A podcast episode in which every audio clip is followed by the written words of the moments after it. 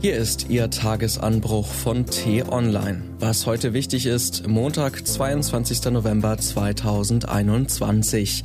Hass, Angriffe, Mordversuche. Die Proteste gegen die Corona-Regeln werden zur echten Gefahr. Das Virus beginnt, das Vertrauen in den Staat zu zersetzen. Geschrieben von Florian Harms, gelesen von Lars Feyen.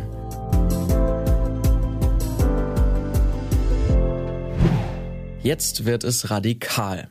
In Krisenzeiten kommt das Übelste einer Gesellschaft zum Vorschein. Schauen wir in unser Nachbarland Österreich. Inzidenz über 1000, nur zwei Drittel der Bürger geimpft, viele Kliniken kurz vor der Kapitulation. Heute beginnt ein landesweiter Lockdown für alle Bürger. Am Wochenende sind Zehntausende Menschen in Wien gegen die verschärften Corona-Regeln auf die Straße gegangen. Die rechtsextreme FPÖ hat sich an die Spitze der Bewegung gesetzt und schürt den Zorn der Empörten. Ab heute ist Österreich eine Diktatur, keift Parteiblockwart Herbert Kickel. In Linz haben zwei Jugendliche aus Wut auf die Corona-Kontrollen ein Polizeiauto angezündet und verkündet, sie wollten Beamte töten. Regierungsmitglieder erhalten Morddrohungen. Ein ähnliches Bild zeigt sich in den Niederlanden. Auch dort werden die Proteste gegen die Corona-Politik immer radikaler. Am Wochenende lief eine Demonstration in Rotterdam aus dem Ruder. Hunderte Randalierer zogen durch die Hafenstadt, legten Brände und griffen Polizisten an. Die Beamten wussten sich nicht anders zu helfen, als mit scharfer Munition zurückzuschießen. Zurück blieben Verletzte, verwüstete Straßen und ausgebrannte Autos. Es war eine Orgie der Gewalt, sagt der erschütterte Bürgermeister. Auch in Belgien radikalisieren sich die Gegner der Corona-Regeln, seit ungeimpfte dort Bars und Restaurants nicht mehr betreten dürfen. Am Wochenende mündete eine Demonstration in Brüssel in heftige Randale.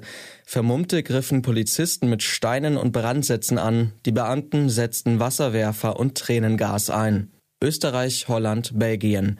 Was verbindet diese drei Länder? Warum schlägt dort der Protest gegen die Corona-Politik so vehement in Gewalt um, anders als in Italien, Spanien und anderen Staaten, die ebenfalls scharfe Corona-Regeln erlassen haben? Jedes Land hat seine Eigenheiten, unterschiedliche Bevölkerungen, verschiedene Prägungen und Probleme.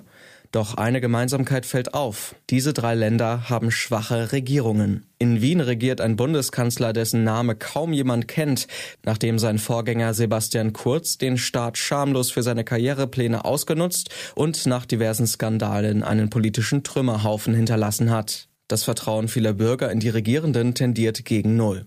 In den Niederlanden gibt es seit acht Monaten gar keine Regierung mehr. Ein trauriger Rekord. Einflussreichster Politiker ist Mark Rütte, der mit zahlreichen Affären und dem brutalen Kindergeldskandal in Verbindung gebracht wird.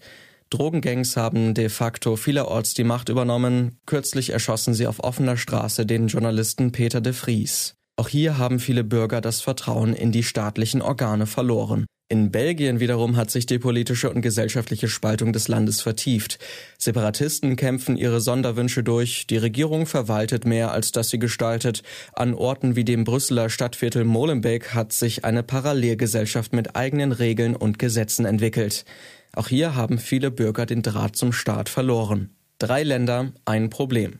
Wenn die Autorität des Staates und seiner Vertreter schwindet, erstarken die Radikalen. Erst recht in Zeiten der Unsicherheit, die europäischen Geschichtsbücher sind voll von Warnungen, wohin das führen kann. Bis ins finsterste Verderben, bis zum Triumph des Bösen. Man muss nicht gleich den Teufel an die Wand malen, aber auch heute verlassen sich zu viele Menschen darauf, dass Demokratien ewig halten, dass sie selbst in Krisenzeiten stabil bleiben. Doch eine Demokratie ist kein Naturgesetz. Sie lebt vom unermüdlichen Engagement konstruktiver, kompromissbereiter Bürger. Sie braucht vertrauenswürdige, durchsetzungsstarke Leute in den höchsten Staatsämtern und sie muss gegen ihre Feinde verteidigt werden, wenn nötig auch mit Härte. Das gilt nicht nur in unseren Nachbarländern, sondern auch hierzulande. Auch bei uns erstarken die Extremisten. Auch hier gibt es mit der AfD eine rechtsextreme Partei, die sich an die Spitze der radikalen Impfgegner zu setzen versucht. Auch wir erleben derzeit ein politisches Vakuum, weshalb schnelle Entscheidungen gegen die vierte Corona-Welle vertrödelt wurden. So wird Corona nicht nur zu einer gesundheitlichen, sondern auch zu einer gesellschaftlichen Gefahr. Dieses Virus hat die Macht, ganze Staaten zu zersetzen. Deutschland braucht deshalb schnell eine starke Regierung, die ihre Aufgaben sehr ernst nimmt und die das Interesse der Vernünftigen an einem gesunden Leben entschlossen verteidigt. Was heute wichtig ist. Die T-Online-Redaktion blickt heute für Sie unter anderem auf diese Themen. Auf dem Weg in den Lockdown. In mehreren Bundesländern treten heute strengere Corona-Regeln in Kraft. Sachsen schränkt für drei Wochen weite Teile des öffentlichen Lebens ein. In Bayern gelten ab Mittwoch für ungeimpfte strikte Kontaktbeschränkungen. Auf der Zielgeraden. SPD, Grüne und FDP geraten immer stärker unter Druck. Der Charme des Ampelaufbruchs ist verblasst. Die Anerkennung für die Diskretion während der Koalitionsverhandlungen ist der Ungeduld gewichen. Heute gehen die Beratungen weiter. Im Laufe der Woche wollen die drei Parteien dann den Entwurf ihres Koalitionsvertrags präsentieren und FC Corona München. In München brennt die Hütte. Wenn der FC Bayern heute zum Champions League Gruppenspiel nach Kiew abfliegt, werden neben Joshua Kimmich auch vier weitere Spieler fehlen. Die Vereinsbosse haben deshalb Konsequenzen gezogen. Ungeimpfte Spieler werden für die Dauer ihrer Quarantäne nicht mehr bezahlt. Diese und andere Nachrichten, Analysen, Interviews und Kolumnen gibt's den ganzen Tag auf t-online.de. Das war der T-Online Tagesanbruch vom 22. November 2021, produziert vom Online-Radio und Podcast-Anbieter Detektor FM. Wenn Sie uns bei Apple Podcasts hören, lassen Sie gern eine Bewertung da. Vielen Dank.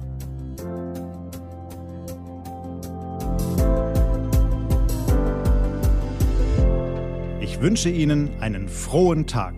Ihr Florian Harms.